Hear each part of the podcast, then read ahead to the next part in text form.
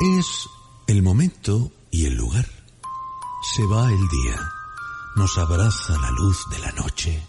Nos invade el silencio de la luna y el cuerpo nos pide amor.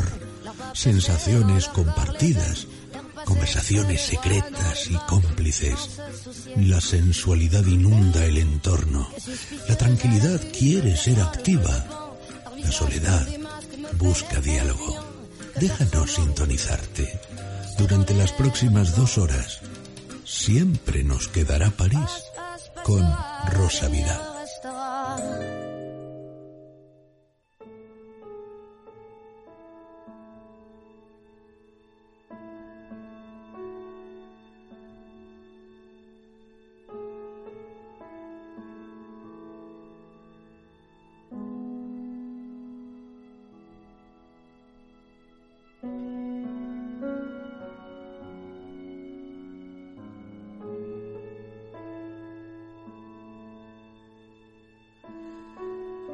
Buenas noches, soy Rosa Vidal y esto que comienza es Siempre nos quedará París.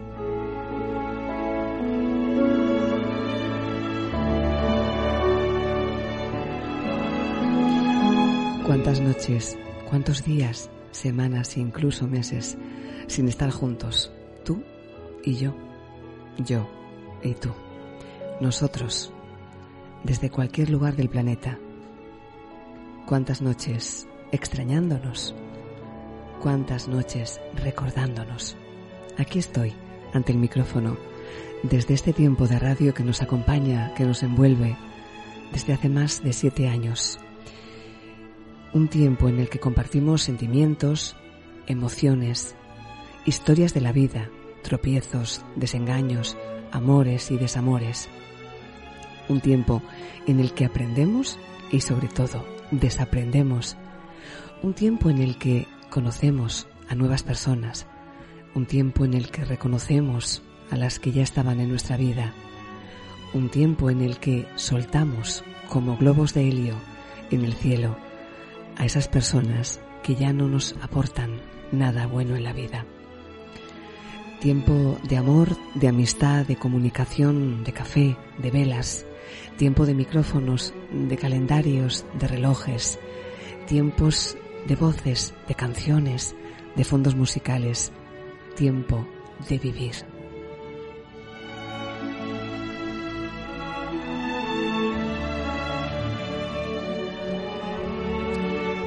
Como siempre en los mandos de esta nave que sobrevuela las ondas radiofónicas para llevarte el sonido allá donde quiera que estés, Charlie Peña. Y también, como siempre, en la producción, nuestro querido también Carlos Soriano. Junto a ellos y con todos vosotros, con todos ustedes, volamos en esta hora de tiempo, en esta hora de amor, en esta hora de aprendizaje, en esta hora de siempre nos quedará París.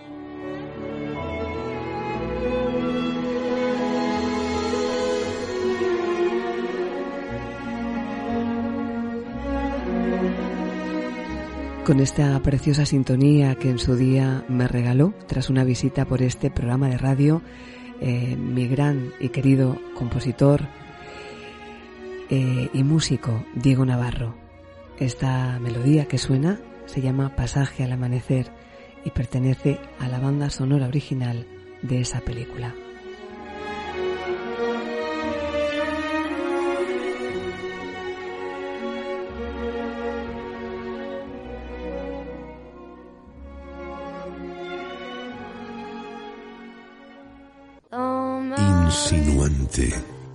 Divertida, provocadora, sensual, imprevisible, cautivadora, elegante. Ella es así. Rosa Vidal. Siempre nos quedará París.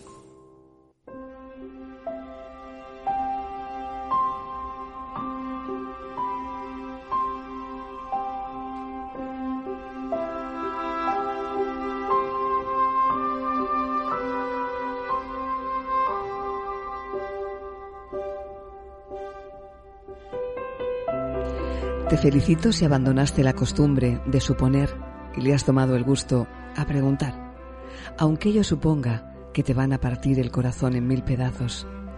Bien, pero muy bien por ti, si dejas mesas con manteles de lino y vino guardado por años y decides que manteles de papel en compañía de quien te hace reír de verdad merece un brindis, aunque sea de la botella de vino abierta, ni se sabe desde cuándo en tu nevera. Bravo por ti si te has cansado de los puntos suspensivos de otros y ahora pintas puntos finales en tu historia. Felicidades si has sido capaz de abrir ventanas donde otros te cerraron puertas contra la nariz y descubres que las ventanas también son ahora puertas, eso sí, con infinitos paisajes que ahora pintas y decoras cada día. Ole por ti, si de cada naufragio has conseguido reunir madera suficiente para que tu velero viaje lejos, allá donde te reciben con amor, aunque seas polizonte que viaja con lo opuesto. Enhorabuena si estás aprendiendo todavía lo que no quieres y llevas la frente alta, la lengua larga y la sonrisa pintada en los ojos. Si tienes ideales y por ellos luchas, si en tu batalla pierdes, pero te vuelves a poner en pie y en las derrotas renuevas la piel y el alma, ya sabes que la victoria es lo que te acompaña cada vez que respiras y miras de frente a los demás. Felicidades si has tomado el camino difícil y sabes que pagar un alto precio por venderte nunca es suficiente recompensa, que no existe mayor regalo que desnudarte con la ropa puesta, que la elegancia más valiosa se lleva en el corazón, que la clase tiene que ver con sencillez, con ser una persona auténtica, aunque tengas que salir al mundo pobre como una ratita y vender tu anillo de oro para ir al supermercado y llenar tu nevera. Te felicito si digan lo que digan, tú crees en el amor, porque sí, en que es posible ese cruce de caminos donde todo tiene sentido todavía, porque ya no necesitas tantas explicaciones y ahora quieres hechos que lo demuestren todo. Felicidades si has aprendido que dignidad es serte fiel y honesto y no vivir la vida de los demás o esperar que vengan y vayan a su merced donde les sople el viento. Ya sabes que de las piezas rotas, de los remiendos, de las caídas, nacen piezas preciosas y únicas, más hermosas que cualquiera que te mire desde la estantería del museo más importante del planeta porque yo no conozco gente más bonita por dentro que la que toca fondo, perdiéndolo todo, dan un golpe en el suelo, respiran y salen a la superficie como si acabaran de volver a nacer. Felicidades si confías y lo intentas. Eso es de valientes. No intentarlo, créeme, se convertirá en silencios que harán ruido durante toda tu vida. Felicidades.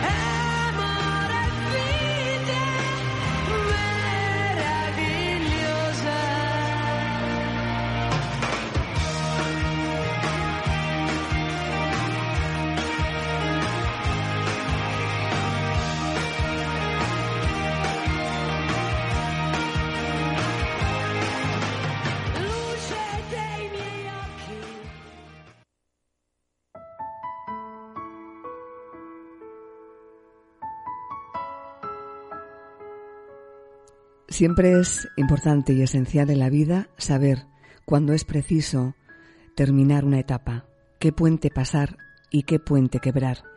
Si insistimos en permanecer en esa etapa más allá del tiempo necesario, corremos el riesgo de perder la alegría y el sentido real de todo, cerrando círculos, cerrando puertas, cerrando capítulos, como queramos llamarlo, lo importante es poder cerrarlos y dejar ir momentos de nuestra existencia que ya se van clausurando. Acabó una relación sentimental, terminó un trabajo, tienes que cambiar de casa, ciudad o país, se ha roto una amistad importante para ti o es el momento de abandonar ese propósito o sueño que llevabas tiempo intentando conseguir y que parece ser que por más que lo intentas, no consigues sacar siembra ni cosecha. Puedes pasar tu presente revolcándote en los porqués, en los por qué no, y tratar de entender por qué sucedió tal cosa o tal hecho, por qué no sucedió. Y te aseguro que el desgaste va a ser infinito, porque en la vida tú, yo, tu pareja, tu expareja, tus amigos, tu familia, tus compañeros de trabajo, todos estamos abocados a ir cerrando capítulos, a pasar hoja, a terminar con etapas o momentos y seguir adelante, porque hay que soltar, hay que desprenderse. No podemos ser niños eternos, ni adolescentes tardíos, ni empleados en empresas inexistentes, ni tener vínculos sentimentales o emocionales o de amistad con quien no quiere estar vinculado a nosotros, por mucho que nos duela entenderlo y aceptarlo. Pero no por orgullo ni por soberbia, sino porque ya no encajamos ahí, en ese lugar, en ese corazón, en esa casa, en ese trabajo o en esa relación ya no somos la misma persona que se fue hace unos días, unas horas, hace tres meses, hace un año. Por lo tanto, ya no hay nada a dónde regresar, ya no hay nada a dónde volver. Nosotros ya no somos los mismos, ni el entorno al que regresamos será igual, porque en la vida nada se queda quieto, inmóvil, nada es estático. Cambiar es evolucionar, crecer es transformarse, y no existe nada, absolutamente nada, en la naturaleza, en la Tierra o en el universo que no lo haga constantemente a cada instante.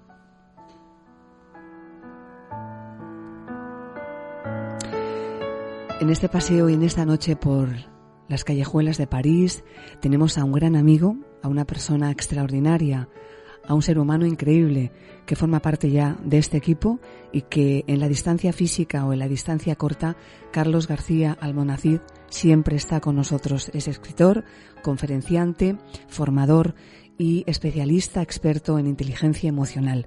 Carlos García Almonacid, muy buenas noches, ¿cómo estás? Buenísimas noches, Rosa. Pues estoy increíblemente bien y muy contento por acudir siempre a tu llamada, a tu paseíto. Fíjate, Carlos, que te estaba comentando antes que antes, eh, ordenándome unos papeles en la mesa justo antes de, entrar, he encontrado un papel eh, de las anotaciones que yo me hago, que tengo toda la mesa llena de, de, notas que me voy haciendo, de la última vez que estuviste en París acompañándonos y de todas las cosas que fui anotando eh, pues que estábamos hablando precisamente de la salida de tu libro en Amazon, en ebook, el audiolibro, estábamos metidos, enfrascados en eso y justamente de, de pues no sé, de, de yo qué sé, que puede haber aquí, pues mil, mil hojas, de mil hojas empieza a toquetear y me ha salido este, este papelito con, con todas las indicaciones que hice ese día, esa noche, cuando estuviste aquí conmigo. Así que, como yo creo tanto en las serendipias, me ha parecido un guiño precioso para que nadie mejor que tú nos diera unas pinceladas. Sé que no tienes mucho tiempo, que andas de un lado para otro, pero mm, me parecía muy interesante que eh, pasaras lo que tú consideres importante sobre el tema de cerrar etapas, de cerrar círculos. Eh, pero antes de que, de que entres, me gustaría puntualizar que estamos eh, también viviendo eh, una sociedad muy líquida, eh, esa que lo quiere todo para el momento, mm, nos angustiamos cuando no nos contestan un WhatsApp en unos minutos, cuando no nos devuelven la llamada, cuando ponemos una publicación en redes sociales y no tiene la repercusión que esperamos. y estamos también muy acostumbrados, Carlos, a que eh, cuando algo se rompe, eh, parece ser que lo desechamos eh, por aquello de que no hay que aguantar, no hay que soportar aquello que no nos hace felices.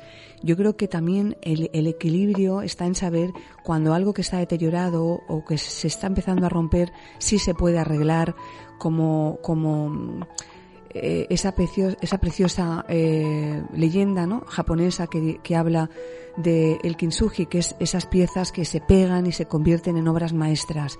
Entonces, sí me gustaría que ahondaras en qué importante es cerrar círculos, etapas y dejar relaciones, pero diferenciar entre qué es lo que sí merece la pena eh, terminar de arreglar o poner toda nuestra esencia en salir adelante y no dejar esa relación o ese propósito de vida. Me parece muy importante el, cerrar círculos, como decía en la entradilla de hoy, el cerrar etapas, pero también me parece esencial el saber, como decía al comienzo del texto que, que, escribí hace unos meses, que por cierto cuando me preguntáis lo que leo en el programa son textos míos. Eh, todo lo que leo son cosas que escribo y que para los que me preguntáis también las tenéis de forma gratuita en el blog de WordPress que lleva por título Siempre nos quedará París con Rosa Vidal. Ahí tenéis todos los textos míos, de igual manera que también tenéis todas las canciones, los fondos musicales que forman parte de los casi 800 programas de radio, los tenéis en la playlist gratuita de Spotify. Bueno, pues os estaba diciendo eh, que es importante cerrar círculos dejar relaciones cuando no nos hacen felices o cuando no encontramos nuestro propósito de vida.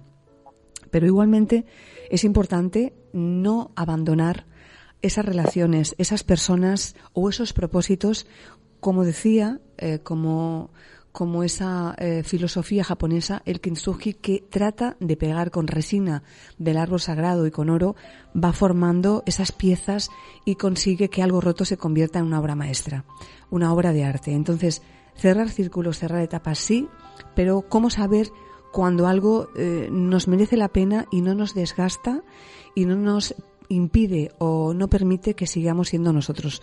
Te recupero, Carlos, ¿estás ahí con nosotros? Carlos, ¿estás ahí? Aquí estoy. Perfecto. No sé si has escuchado la entradilla que he hecho. En cualquier manera, eh, Carlos, lo que estábamos hablando y tratábamos hoy es la importancia de cerrar etapas, de cerrar círculos y al mismo tiempo saber cuándo no hay que abandonar una relación, un propósito de vida o cuándo no hay que cerrar una etapa. El tema de hoy, Carlos, es cerrar etapas, cerrar círculos eh, saber cuando algo ya no es eh, positivo y enriquecedor en nuestra vida, bien sea una relación de amistad, una relación sentimental, un trabajo, un propósito de vida, una ciudad, un, un, un, país, es decir, abandonar aquello que, eh, que, ha cumplido una función en la vida, pero al mismo tiempo yo decía que estamos en una sociedad líquida en la que queremos todo de ya para allá, eh, que lo exigimos de una manera casi impertinente y me parece importante también luchar cuando algo está en una fase de ruptura, de deterioro, cuando hay grietas, no abandonar todo a la primera, porque parece que eh, oigo constantemente, cuando algo no te haga feliz, déjalo, suelta, fluye. Em, entonces, eh, aunar ese equilibrio entre lo que ya no nos hace feliz ni nos aporta, pero saber cuándo hay que seguir luchando por aquella persona, por aquel trabajo, por aquel propósito que tenemos en la vida, para no soltar tan rápido, que parece que soltamos todo demasiado pronto. Pues Rosa, yo estoy encantadísimo de estar aquí. Además, yo soy de esas personas que no creen en las casualidades, sino en las causalidades, ¿no? En que todo ocurre por una razón y además eh, todo tiene la razón de tener esta razón. Y es que nosotros los seres humanos, simplemente por, por el hecho de que somos naturaleza, de que pertenecemos a la naturaleza y que estamos diseñados naturalmente como cualquier otro ser vivo de, de este precioso planeta Tierra, pues habitamos un lugar llamado universo en el que no existe la casualidad. En el universo todo tiene una causa, todo tiene una razón. O sea, todo está conectado por un delgado hilo invisible que hace que nos conectemos todos y todo, ¿no? Y por esa razón yo creo que, que hoy ese papel ha aparecido ahí y seguramente por esa razón hoy yo estoy hablando aquí. Y me vale muchísimo esta reflexión y, y, esto que me comentas para trasladarte la siguiente idea. Y es que los seres humanos estamos conectados por vínculos que obviamente son visibles en algunos casos, nos conectamos a través de la mirada, nos conectamos a través de los cinco sentidos, a través del tacto, a través del gusto, del olfato, a través de, del oído, pero también nos conectamos a través de vínculos invisibles, a los cuales no les podemos eh, poner razón, porque algunos no tienen que ver con el consciente. tienen que ver con partes mucho más profundas del ser humano. A veces tienen que ver con el alma, con el espíritu o incluso con las emociones. Y en estos vínculos invisibles aparecen valores y factores que para mí son increíbles, que tienen muchísimo peso en la toma de decisiones, como son, por ejemplo, la intuición. Seguramente eh, todos los que están escuchando ahora y todas las que están escuchando ahora en algún momento hayan tenido una intuición de decir, mm, por aquí no, ay, por aquí sí, o mm, me voy a lanzar a esto, o esta persona no me gusta, o no confío en esta persona, o esta persona sí me gusta, o me gusta la manera en la que esta persona ha aparecido en mi vida. Pues valores como la intuición o la imaginación están muy asociados a otros, a otras cosas que nos ocurren en la vida, ¿no? Como los de Yaví. Que decimos, esto es cierto que yo ya lo he vivido, o Dios, esto me suena de algo. Y, y, bueno, pues eso es algo que se conoce en inteligencia emocional como el vínculo invisible. Son las conexiones humanas a las que no podemos explicar a través de la razón. Se pueden explicar a través de otros valores que ya no están, como si dijéramos, tan claros, pero que obviamente existen ¿no? en la percepción humana. Esa era mi, como si dijéramos, mi antesala para ahora hablar del tema que, que, creo que has traído, que es muy interesante. Es que, ¿sabes qué pasa, Carlos? Que me preguntan muchísimos oyentes, porque cuando empezamos hace unos cuantos años a hablar de inteligencia emocional, ahora es algo bastante habitual, pero yo recuerdo que cuando comenzó París fue de los programas pioneros en emitir en streaming a través de Internet en cualquier parte del mundo, fue de los primeros programas en colgar eh, los podcasts para que luego los oyentes pudieran hacer uso de él cuando quisieran, a la hora que quisieran y pararlo para luego continuar.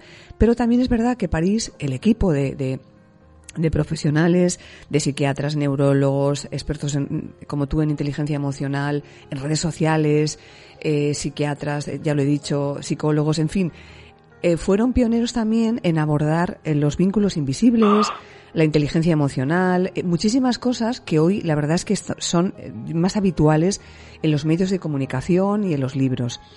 Pero fíjate tú que te lo decía porque muchísima gente me pregunta que les hablemos un poco de eso, de, las serendipias, de los, de los vínculos invisibles en el ser humano y de cómo seguirles la pista, de coger el cabo del hilo y no soltarlo a ver hacia dónde nos llegan. Y es verdad que cuando uno em, presta atención eh, con ese eh, sexto sentido, Recuerdo que una vez nos decía un invitado al programa que hay un área del, del cerebro, ¿no? Que es el, el área de la intuición, que está muy poco desarrollada, por no decir subdesarrollada, y que las personas que la trabajan y la han trabajado encuentran que no es que tengan una bola de estas de, de, adivinar el futuro y de la clarividencia, sino que se desarrolla la intuición y nos sirve para tomar muchas veces posturas, decisiones eh, y tener una vida pues un poquito más clara, ¿no? ¿Estás de acuerdo en esto? Yo estoy de acuerdo, no. Estoy súper, ultra, mega, hiper de acuerdo. Y, además, eh, estos vínculos invisibles no solamente ya aparecen en muchísimos ámbitos, ¿no? De tanto la psicología como la psiquiatría, como la inteligencia emocional o en cualquier habilidad transversal que trate de hacer que un ser humano mejore, tanto en su equilibrio emocional como en su percepción de su propia vida, como en su autoconocimiento, en su autoestima o en su empoderamiento, en su seguridad. Eh, yo te voy a hablar, tú sabes, Rosa, que yo siempre eh, he trabajado la inteligencia emocional como un científico. Yo siempre, siempre he pensado en las emociones como en la ciencia de las emociones, ¿no? Muy ligada a la química del cuerpo, muy ligada a, todas esas casi 400 sustancias consideradas dopantes que los seres humanos somos capaces de generarnos desde nuestro cuerpo a través de la voluntad de nuestra mente. La serotonina, la dopamina, la adrenalina, la encefalina, la oxitocina, las preciosas endorfinas, la testosterona, bueno, todas estas hormonas que segregan las glándulas de nuestro cuerpo, que no es más que un laboratorio de generación química, a través de, los pensamientos y de las ideas y de la forma de percibir nuestra vida, la que tenemos.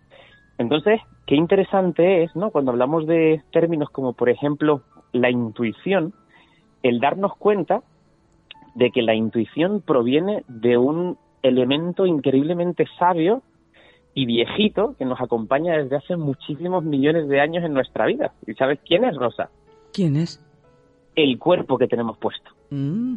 Este precioso cuerpo que hoy llevamos puesto, que nos podrá gustar más o menos su imagen, diremos, ay, yo podía haber sido más alto, ay, yo estoy un poco gorda, ay, es que a mí no me gustan mis piernas, ay, bueno, independientemente de que nos guste más o menos su imagen, lo que llevamos puesto es una de las herramientas más brutales de conexión y comunicación con el entorno que vivimos que existen en el mundo. De hecho, es la, hasta el momento conocida, el elemento más potente de la naturaleza en traernos casi todo lo que le pedimos. Entonces, el cuerpo, en el ser humano, que somos Homo sapiens sapiens, una especie de evolución, digamos, de un simio menor, eh, pues en este cuerpo que tenemos, que con casi 6,5 millones de años, ha estado evolucionando hasta lo que es hoy.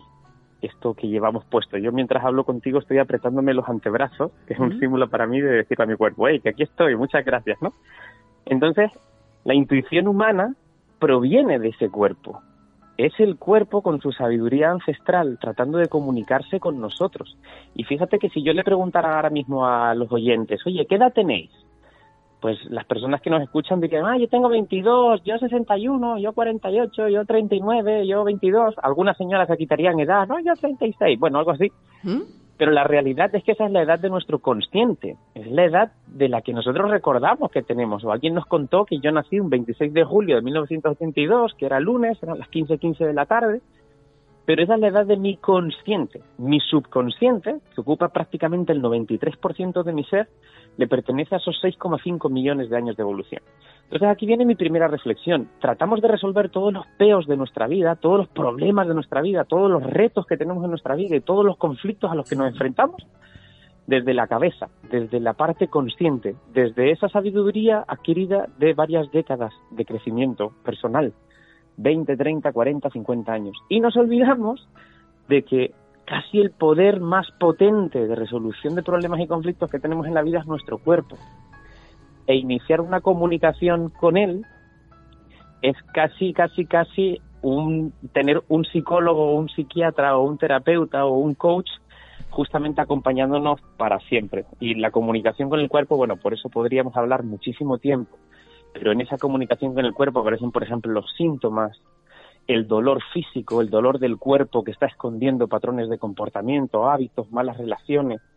Encontramos también, por ejemplo, cómo nuestro cuerpo, a través de esas sensaciones, nos está marcando percepciones e intuiciones, porque ese vínculo invisible lo conoce nuestro cuerpo, lo conoce nuestro subconsciente, y de esa manera nosotros lo podemos entender y comprender siempre de una manera indirecta, porque el cuerpo se comunica con nosotros pues de una manera relativa.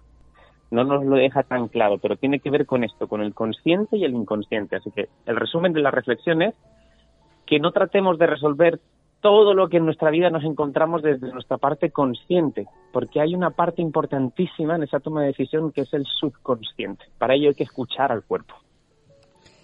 ¿Y esto aplicado, eh, Carlos, a, a la vida real, em, ¿dónde entraría en todo lo que me estás hablando, por ejemplo, la epigenética? ¿Cómo entraría o encajaría en algo? Bueno, eh, básicamente el cuerpo, la manera en la que nosotros podemos comunicarnos con él, porque alguien dice, venga, vale, genial, Carlos, y ahora, y ahora cómo yo entablo una conversación con mi cuerpo. Obviamente no te puedes sentar y decirle, cuerpo, cuéntame, ¿qué es lo que, qué es lo que nos pasa? O dime, ¿cómo puedo resolver esto? El cuerpo, para empezar, hay que alimentarlo, ¿no? Un cuerpo se alimenta de movimiento, se nutre de alimento, pero se alimenta de movimiento. Hay que mover el cuerpo. El 95% de los problemas emocionales surgen del no movimiento del cuerpo. Casi todas las soluciones comienzan por empezar a mover el cuerpo en la manera en que nosotros queramos y siempre del amor, sin forzarlo, sin dañarlo y sin obligarlo sino en un movimiento suave, en un movimiento como si dijéramos perceptivo, en un caminar, en un pasear, en un bailar, pero tratar de mover el cuerpo, porque en su movimiento podemos empezar a establecer un diálogo. Y luego estar muy atento a las señales, a las señales que nos puede marcar. Dice la OMS en relación a lo que tú me dices, eh, Rosa, ¿Mm? y lo dice la Organización Mundial de la Salud. Ahora la tenemos muy en cuenta porque todos la conocemos después de esta locura que ha pasado ¿no? con, la, con la pandemia global. Pero la OMS ya hace aproximadamente 10 años ¿Mm? hizo un comunicado en el que, tomando la referencia de 85 hospitales de todo el mundo, se hacía la pregunta de qué, qué porcentaje de la enfermedad humana tenía que ver con las emociones predominantes. Fíjate qué pregunta tan bonita, o sea, qué pregunta tan interesante. La OMS le pregunta a esos directores de los hospitales más famosos del mundo. Nos gustaría que nos dierais una conclusión acorde a todos los estudios que estáis realizando, todos los casos de todos los pacientes que estáis llevando, porque nos interesa saber qué porcentaje de la enfermedad humana es psicosomática. Esta fue la pregunta exacta de la que significa psicosomático es que los síntomas se los está creando la propia persona a través de sus de sus psiques, a través de su de su forma de pensar o de su forma de sentir. Y la respuesta de la OMS fue contundente. El 87% de la enfermedad humana es psicosomática. Se la crea el propio humano. Esto para mí abre un paraguas increíble en el que uno puede entender que la mejor farmacia que uno tiene es la que nace del propio pensamiento, de la propia idea, de la propia percepción de la realidad, que ya de por sí es neutra, la realidad neutra. Ahora si quieres, hablamos de qué es la realidad neutra. Luego hay un 13% de la enfermedad que, que la, OMS reconoce que pertenece a factores genéticos, a factores de hábito, a factores de entorno, a otro tipo de factores. Pero es un porcentaje altísimo como para que los seres humanos no sentemos como prioridad en nuestra vida el estar bien. Y esta es casi la, conclusión de cómo comunicarse con el cuerpo, tomando como prioridad que esa comunicación que tenemos entre mente y cuerpo ha de ser prácticamente de las cosas más importantes a las que nosotros y nosotras le tengamos puesto nuestro foco. Realidad neutra. Vamos a abordar esto ahora porque me parece muy interesante, igual que me parece interesantísimo el vínculo invisible. Pero has citado, eh, has hablado del 87% de lo que el cuerpo eh, crea de forma psicosomática para que 87 no sé si entendí bien sí, pero es 87, una barbaridad una barbaridad para que los oyentes lo entiendan es como si ha dicho Carlos la mente es un laboratorio de la misma manera que ahí hay unos obreros haciendo botecitos con todas las familias de las inas que llamo yo, endorfina, serotonina, oxitocina, de la misma manera eh, la mente se cree lo, también lo que le contamos y crea su propia realidad. Hablamos de no solo enfermedades físicas, entiendo Carlos, sino enfermedades que tienen que ver con la apatía, la desgana, la tristeza, eh, la depresión, el perder el rumbo en la vida, perder la alegría, que tantos oyentes estarán escuchando y asintiendo con la cabeza, como diciendo, ahí estoy yo, ¿no? Em, también creamos en ese 87% todas las tristezas, por decirlo de alguna manera, que se encasillan después con 20.000 ramificaciones en el ser humano, ¿no es así, Carlos? Tal cual, tal cual. Y además, Aquí hay una buenísima noticia, ¿vale? Una buenísima noticia que se, que se desprendió desde ese comunicado que hizo la OMS del 87% de la enfermedad psicosomática. Y es que si el ser humano se puede crear sus propias enfermedades, también se las puede quitar. Efectivamente. Y que hay un porcentaje altísimo de personas que se desconoce cuál es la razón, cuál es el recurso que toman para pulverizar algunas enfermedades que tradicionalmente matan rapidísimamente. Son un pequeño porcentaje, ¿no? Cada vez mayor de personas que los médicos estudian. Oye, ¿qué ha hecho esta persona? ¿Tú qué estás pensando? ¿Qué estás haciendo? ¿Cuáles son tus hábitos? ¿Por qué te has reventado esto? No entendemos, no sabemos, pero queremos saber, queremos aprender por qué a ti esto no te ha afectado. Entonces, eh, yo siempre pienso ¿no? que, que las personas que nos están escuchando eh, pasamos todas y todos por momentos terribles en la vida. La vida tiene este macabro juego de la vida y la muerte, ¿no? O sea, uno tiene que entender que en la vida está vivo porque, porque va a morir. Y vivir la vida con la conciencia de que uno va a morir es algo mágico porque te hace aprovechar cada momento como lo que es, un momento único, ¿no? Y te, hace aprovechar cada relación que tienes como lo que es, una relación única que un día se terminará porque el juego de la vida tiene esta regla macabra de que todo lo que amamos se va a morir y que nosotros mismos nos vamos a morir. Pero en ese camino entre la vida y la muerte, pues hay un ratito, un pequeño segmento que se llama vida, que dura simplemente una infinitimidad del universo, del tiempo del universo, y ahí es donde nosotros podemos comenzar a hacer algunas averiguaciones. Por ejemplo, ¿Qué pasa cuando de repente nos metemos en la vida en esas historias terribles, ¿no? Empezamos hacia adentro, sufrimos una pérdida, tenemos una ruptura, eh, perdemos un trabajo, tenemos problemas económicos, o sea, casi todas ellas, perdonadme la, la, palabra, pero casi todas las historias de mierda que nos contamos en la vida son de tres tipos, que son salud, amor y dinero. Y dentro de esos tres tipos de historias de mierda que en algún momento de nuestra vida vivimos, hay siempre un protagonista o una protagonista que somos nosotros asumiendo un rol de comportamiento asociado a esa historia de mierda. Nos convertimos en dependientes o en triunfadoras o nos convertimos en perfeccionistas o en saboteadoras. Estos son los cuatro perfiles, ¿no? Los cuatro roles. Tenemos siempre una oportunidad. Tenemos siempre, siempre, y si somos capaces de no perder la esperanza, un pequeño paraguas, un pequeño balón de oxígeno, una pequeña red en la que caer. Y para mí, por ejemplo, se llamó inteligencia emocional. Y es algo tan sencillo como poner mi inteligencia al servicio de mis emociones. Para que mis emociones me lleven a tomar buenas decisiones, esas decisiones a tomar buenas acciones y esas acciones a obtener buenos resultados.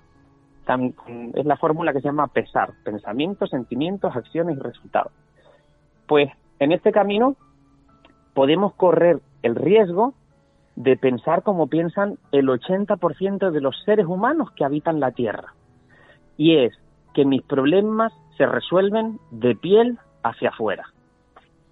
Y no es cierto, los problemas se resuelven de piel hacia adentro y cuando quedan resueltos tienen su reflejo en la maravillosa realidad neutra.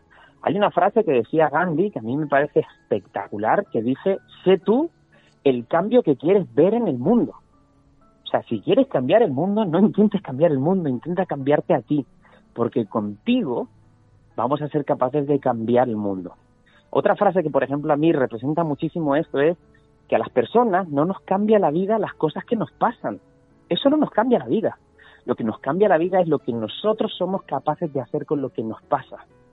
Esta es la explicación de por qué los, dos seres humanos diferentes tropiezan con una misma piedra y uno se queda ahí tropezadito, caidito al lado de la piedra toda la vida, hay gente que se enamora de las piedras de las que tropieza, y el otro ser humano al día siguiente se levanta con todo el dolor del mundo y sigue dando pasos. Porque depende de cómo nosotros observamos, sentimos o percibimos nuestra vida, no de cómo es nuestra vida. Esto es lo que se llama el concepto de realidad neutra, que puede ser, como se dijera, la conclusión final de, este, de esta pequeña charla que estamos teniendo, la realidad neutra. Porque, Carlos, cuando hablamos de personas que atraviesan etapas complicadas en su vida, hay una parte importantísima, creo que las has comentado hace un momento, que tiene que ver con la dependencia emocional. Cuando pasamos etapas en la vida y con el tiempo y la perspectiva miramos hacia atrás, ¿cuántas veces escuchamos decir, ¿cómo me ha costado tanto tomar esta decisión? ¿Cómo he permitido que esta situación me sobrepasara o que esta persona eh, me hiciese tal o cual cosa, cómo me he saboteado a mí mismo, no permitiéndome eh, que esto cambiase de rumbo. ¿Qué, ¿Qué es lo que pasa en nuestro cerebro? Porque podemos entender casi de forma lógica que dejemos de querer a alguien, pero es difícil comprender que dejemos de querernos a nosotros mismos, porque en ese lago en el que cabe no solamente eh, agua cristalina, también entraría el, el monstruo del lago Ness, en ese lago de no me quiero bien o me quiero mal o no sé cómo quererme, aparecen todos esos fantasmas de aguantar situaciones, de aguantar personas, de sufrimiento, que creo, eh, estarás conmigo, eh, Carlos, que muchas veces es un sufrimiento innecesario. Sí, de hecho, eh, el dolor es necesario y el sufrimiento es elegido, ¿no? Esa es la conclusión de la que muchas veces se habla, ¿no? Desde la parte de la psicología. Mm, para mí hay una conclusión muy clara y es que no existen las malas decisiones. Debemos ya intentar poner foco en que tomar una decisión es algo malo, ¿no? Porque claro, somos expertas las personas en mirar hacia atrás y decir, ay, si yo volviera atrás, anda que iba a tomar esa decisión. Claro, eso es muy fácil decirlo a todo pasado, pero es que la reflexión es la siguiente. Tú hoy eres capaz de saber que eso fue una mala decisión porque aquella decisión fue tomada tú eres el resultado de todas las decisiones que has tomado en tu vida, de las buenas y de las malas. Pero es que hay veces que estamos obligados y obligadas a tomar esa decisión porque en aquel momento tomamos la decisión que mejor esperábamos o creíamos que iba a resultar acorde a nuestra experiencia y a nuestros valores y a nuestros recursos. Mirar hacia atrás es solamente una buena solución cuando vamos a mirar al pasado como un lugar de referencia, del que nos vamos a traer cosas que nos sirvan, que nos funcionen en el presente, pero mirar al pasado para usarlo como un lugar de permanencia. En el pasado no se vive bien, el único lugar que se habita y donde realmente ocurre la vida es el presente. Pero fíjate esta estadística, el 80% de las personas pasan el 80% de su tiempo viviendo en los tiempos que no son el suyo, en el pasado y en el futuro. Mm. Este es para mí como si dijéramos el magnífico poder de la decisión. Y la segunda parte, la segunda reflexión, no, oye, es que yo tengo una relación, vamos a ponerle ese término que a mí no me gusta nada, que es tóxica, ¿no? Tengo una relación tóxica. Es que tengo una relación con un, de, que estoy dependiendo de mi pareja, es que no puedo vivir sin él. Es que Carlos, ¿qué, es para ti una relación, eh, qué sería lo correcto a relación tóxica? Porque hace unos años ese término no existía. ¿Cómo, cómo se decía antes a lo que se llama ahora relación tóxica? ¿Y qué es para ti una relación tóxica? Claro, para mí es una relación tóxica, pero no me gusta el término tóxico porque todos todos somos tóxicos. Para alguien podemos ser tóxicos, claro. Claro, y lo hemos sido. O sea, las personas somos química. Y es una química que cura a veces, a veces envenena. ¿Vale? Entonces, si tú para ser tóxico tienes que envenenar a alguien, ¿vale? Por eso se le llama término tóxico, relación tóxica, es una relación que envenena, es una relación que enferma. Entonces, claro, cuando nosotros le ponemos a, a nuestra relación el término tóxico, realmente no se lo estamos poniendo a nada, porque ¿qué es la relación si no es una línea etérea entre dos personas? El término tóxico lo debemos poner pues a una persona, por ejemplo, y no deja de ser un juicio, porque en todas las relaciones que hemos vivido en nuestra vida, las que siguen consolidadas y las que se han perdido, hemos pasado por periodos de, de toxicidad. La relación tiene, como si dijéramos, incorporada una necesidad, que es el conflicto Dicen por ahí que del roce nace el cariño, pero también nace el conflicto. Entonces no hay relaciones sin conflicto. En toda relación nos hemos equivocado una y mil veces. Hemos sido, perdonadme la palabra, gilipollas de lío. Hemos sido malas personas, nos, nos hemos dedicado en ciertos momentos a perdernos, pero porque como seres humanos tenemos ese derecho. ¿Qué es lo que ocurre? A mí me gusta mucho trabajar en otros términos y es que mi relación con la persona que tengo enfrente es un espejo ¿vale? Llamémosle relaciones espejo. ¿Y es un espejo de qué? ¿Qué es lo que me está reflejando mi relación con ese ser humano del que siento que dependo, con ese ser humano al que no soy capaz de ponerle límites, con ese ser humano que me está siendo infiel o desleal y yo sigo aquí aguantando? Pues esas relaciones que tengo de piel para afuera son un espejo de la relación más importante que tengo en mi vida, que es la que tengo conmigo. Mi propio ser, mi relación conmigo, esa persona que me mira en el espejo cada mañana y que me pide pues que haga ciertas cosas o que me habla de una manera positiva o que me machaca o me destroza. El lugar a trabajar, de nuevo hablo, hablo de Gandhi, el lugar a trabajar es el interior. Cuanto mejor y más fuerte y más amorosa es mi relación conmigo misma, mejor es mi relación con los demás. Yo no puedo dar lo que no tengo. Mi realidad externa es un reflejo de mi realidad interna en forma de pensamiento y en forma de sensaciones. Ojo, hay ciertos límites ¿vale? De repente un día alguien está con una persona y todo es maravilloso y ese ser humano se convierte en un demonio y ejerce la violencia y la injusticia o el rechazo o el abandono. En esos términos muchas veces ya no sabemos, estamos jugando con otros parámetros, estamos saltándonos todos los valores humanos y de la comunicación, ¿no? Entonces, ¿dónde puedo trabajar, por ejemplo, en, en mejorar esa relación que tengo con alguien que, que, es insana, pues porque siento que dependo de esa persona o, porque no estoy poniéndole límites, pues tengo que trabajar en mi propia relación, en mi autoconocimiento, en mi autodescubrimiento. ¿Y qué valores asociados lleva ese tiempo que yo invierto en mí?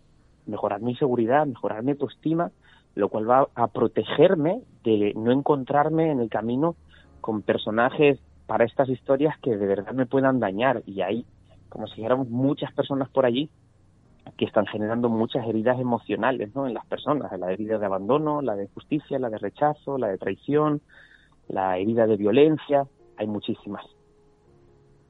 Carlos, ¿tú crees que nosotros elegimos, el ser humano elige en las relaciones aquello que necesitamos aprender? Yo creo que eligen dos tipos. Eh, yo pienso que todas las personas podemos ser bálsamo y también podemos ser cuchillo.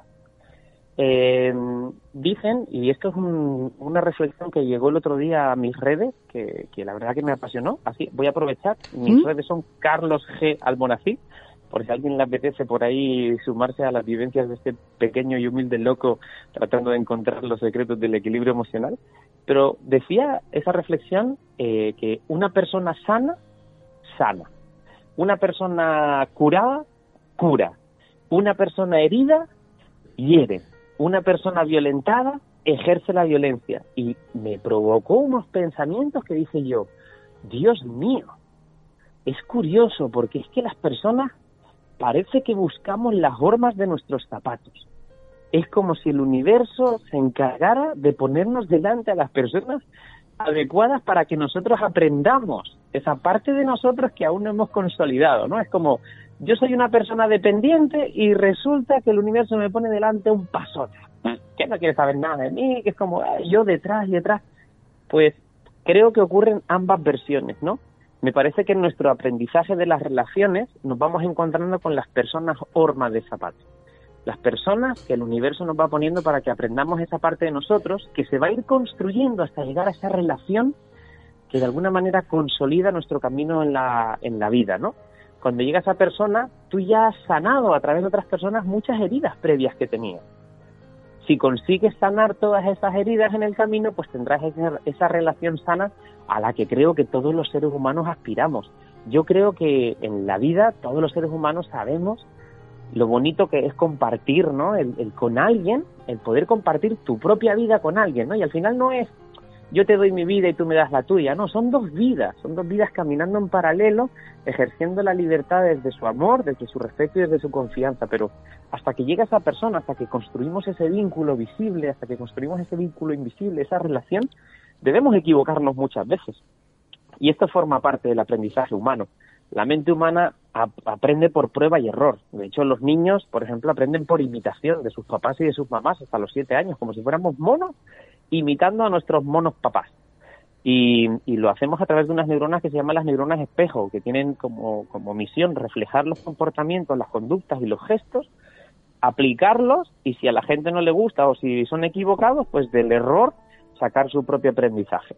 Pues así, se nos está consumiendo el tiempo, pero antes has dicho una cosa que no quería pasar por alto, Carlos. Has hablado de esa piedra en la que tropezamos y de esa eh, eh, cuestión eh, lógica de que algunas personas siempre se encariñan un poco de más con la piedra y ahí se queda la piedra más tiempo del necesario en la vida, que son esas repeticiones de patrones que antes decías, patrones de parejas en los que algunos reinciden.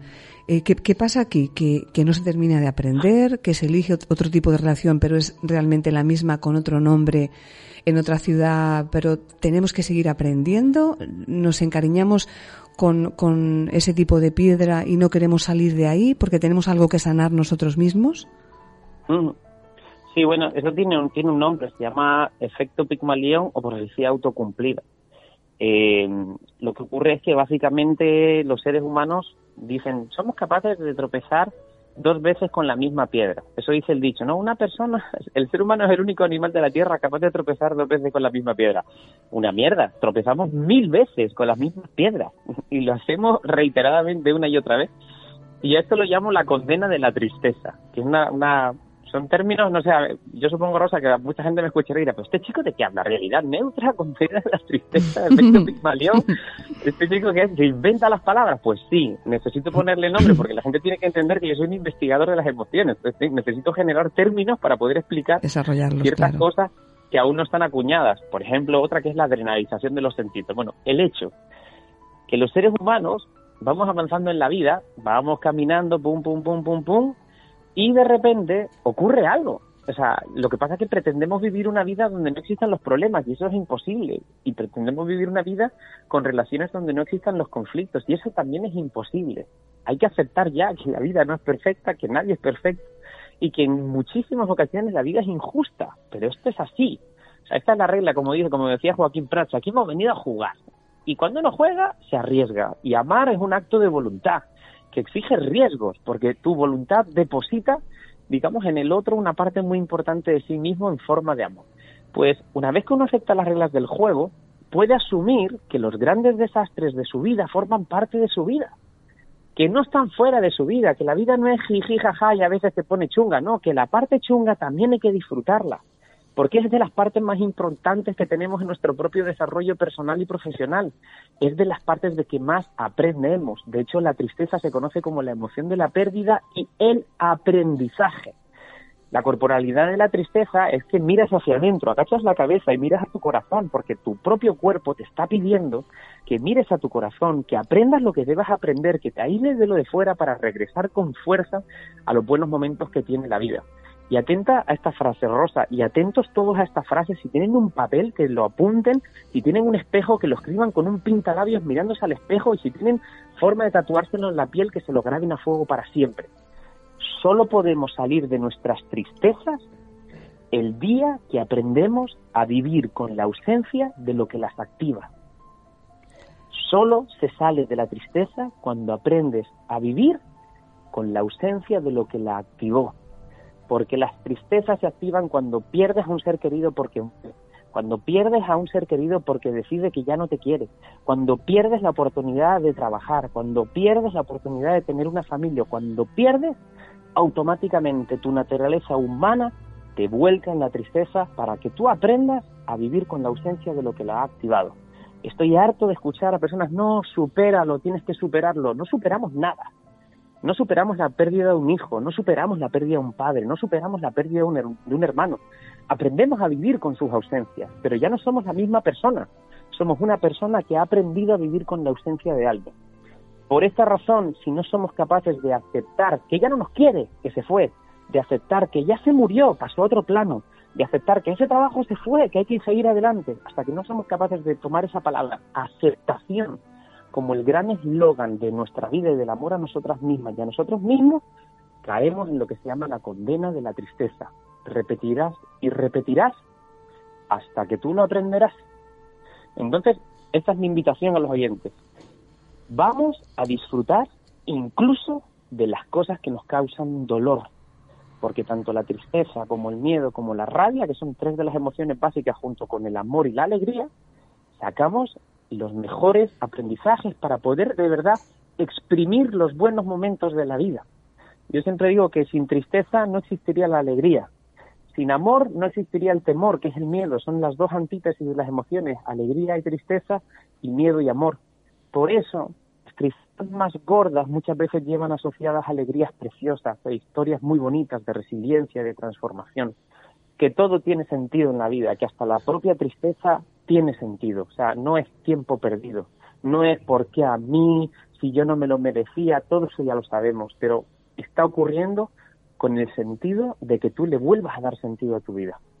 No sé, yo ahí ya, ya no sabía qué más decir, pero tiene que ver con eso. Tengo una, un amigo que siempre cuando eh, escucha siempre el programa, en los podcasts y cuando intervienes tú, siempre me hace un comentario que me produce mucha, mucha gracia, pero que además es profundo. Dice, cada vez que va Carlos al programa, tengo que escucharlo varias veces porque es tanta la cantidad de información que hay interesante que tengo que parar, apuntar y seguir escuchando.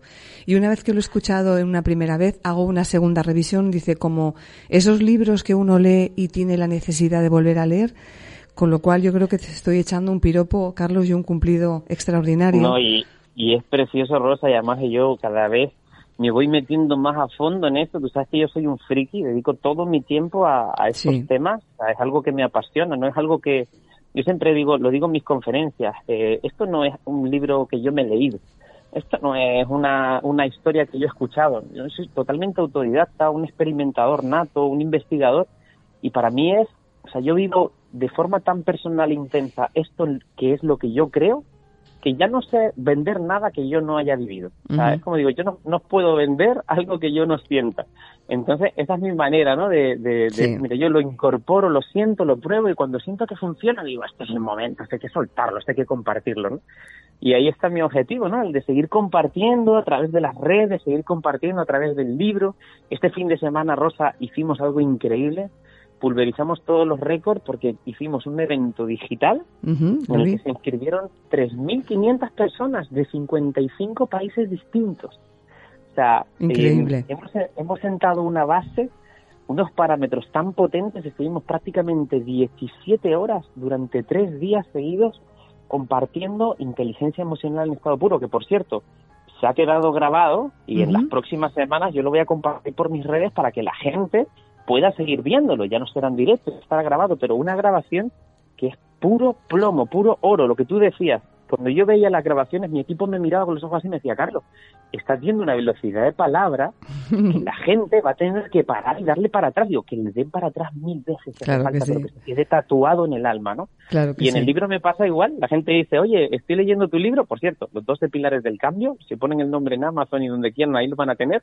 Y la gente me dice, y Carlos, y llevo por lo menos cuatro meses porque no me gusta leérmelo así del tirón, porque es un libro de consulta. Y esta es la reflexión Al final, ¿qué estamos haciendo nosotros, Rosa, tanto tú como yo, si no es ser focos y poner en nuestra propia voz cosas que hemos vivido y que creemos que le van a funcionar a las personas que nos escuchan? Creo que esa es nuestra misión tan bonita, además.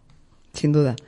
Eh, y Carlos, ya para terminar, has citado un, cuatro o cinco frases preciosas que ya están aquí súper anotadas. La última es solo podemos salir de nuestra tristeza cuando aprendamos a vivir con la ausencia de lo que la provoca o la activa.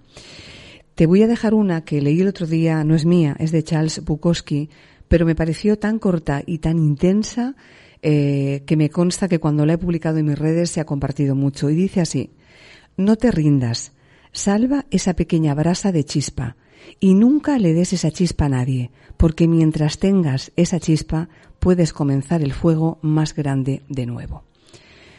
Qué eh, buena. Ese es mi deseo para que todos sepan que todos tenemos esa chispa y aunque no tengamos en este momento, no tengan ese fuego esplendoroso que tenemos en algunos momentos de la vida, mientras tengamos la chispa, por pequeñita que sea, y no se la demos a nadie, podemos de nuevo avivarlo y crear otra vez ese fuego más grande. Pues con ese fuego cálido y este abrazo, Carlos García Almonacid, te doy las gracias inmensas y te mando este fortísimo abrazo hasta la próxima visita. Siempre nos quedará París. Otro de vuelta, Rosa. Muchísimas gracias por este precioso paseo nocturno. Y yo termino también con una frase que habla del fuego. La mente no es un cubo que hay que llenar de conocimiento, sino un fuego que hay que encender. Así que, Ale, todo el mundo usar esa chispita para su próximo fuego. Eso es. Hasta pronto. Un besazo muy grande. Gracias, Carlos. Hasta pronto. Igualmente. Hasta luego. Hasta luego. Siempre nos quedará París con Rosa Vidal.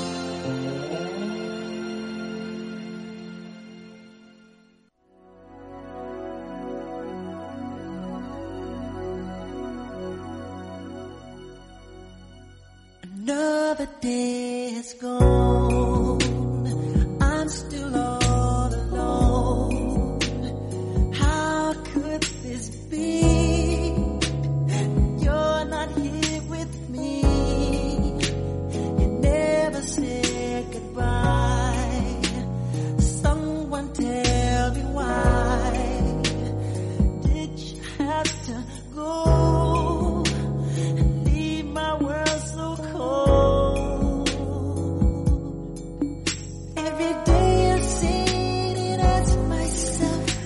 Se te olvida lo que mereces.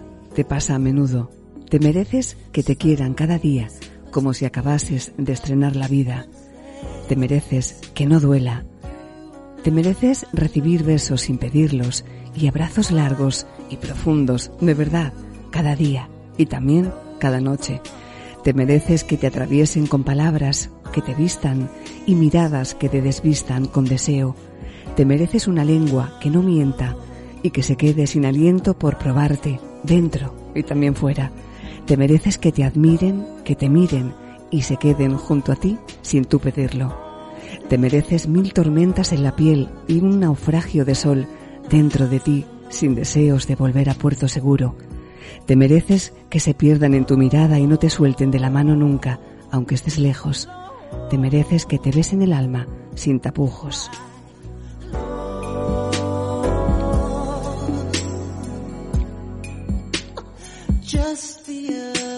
Te mereces que se enamoren perdidamente de ti y aun sabiendo que posiblemente les va a doler, se queden a tu lado mientras descubren que probarte, mirarte, tenerte, olerte, escucharte es tocarles la maldita lotería. Todo lo demás no te vale. A demasiadas cosas le llamamos amor.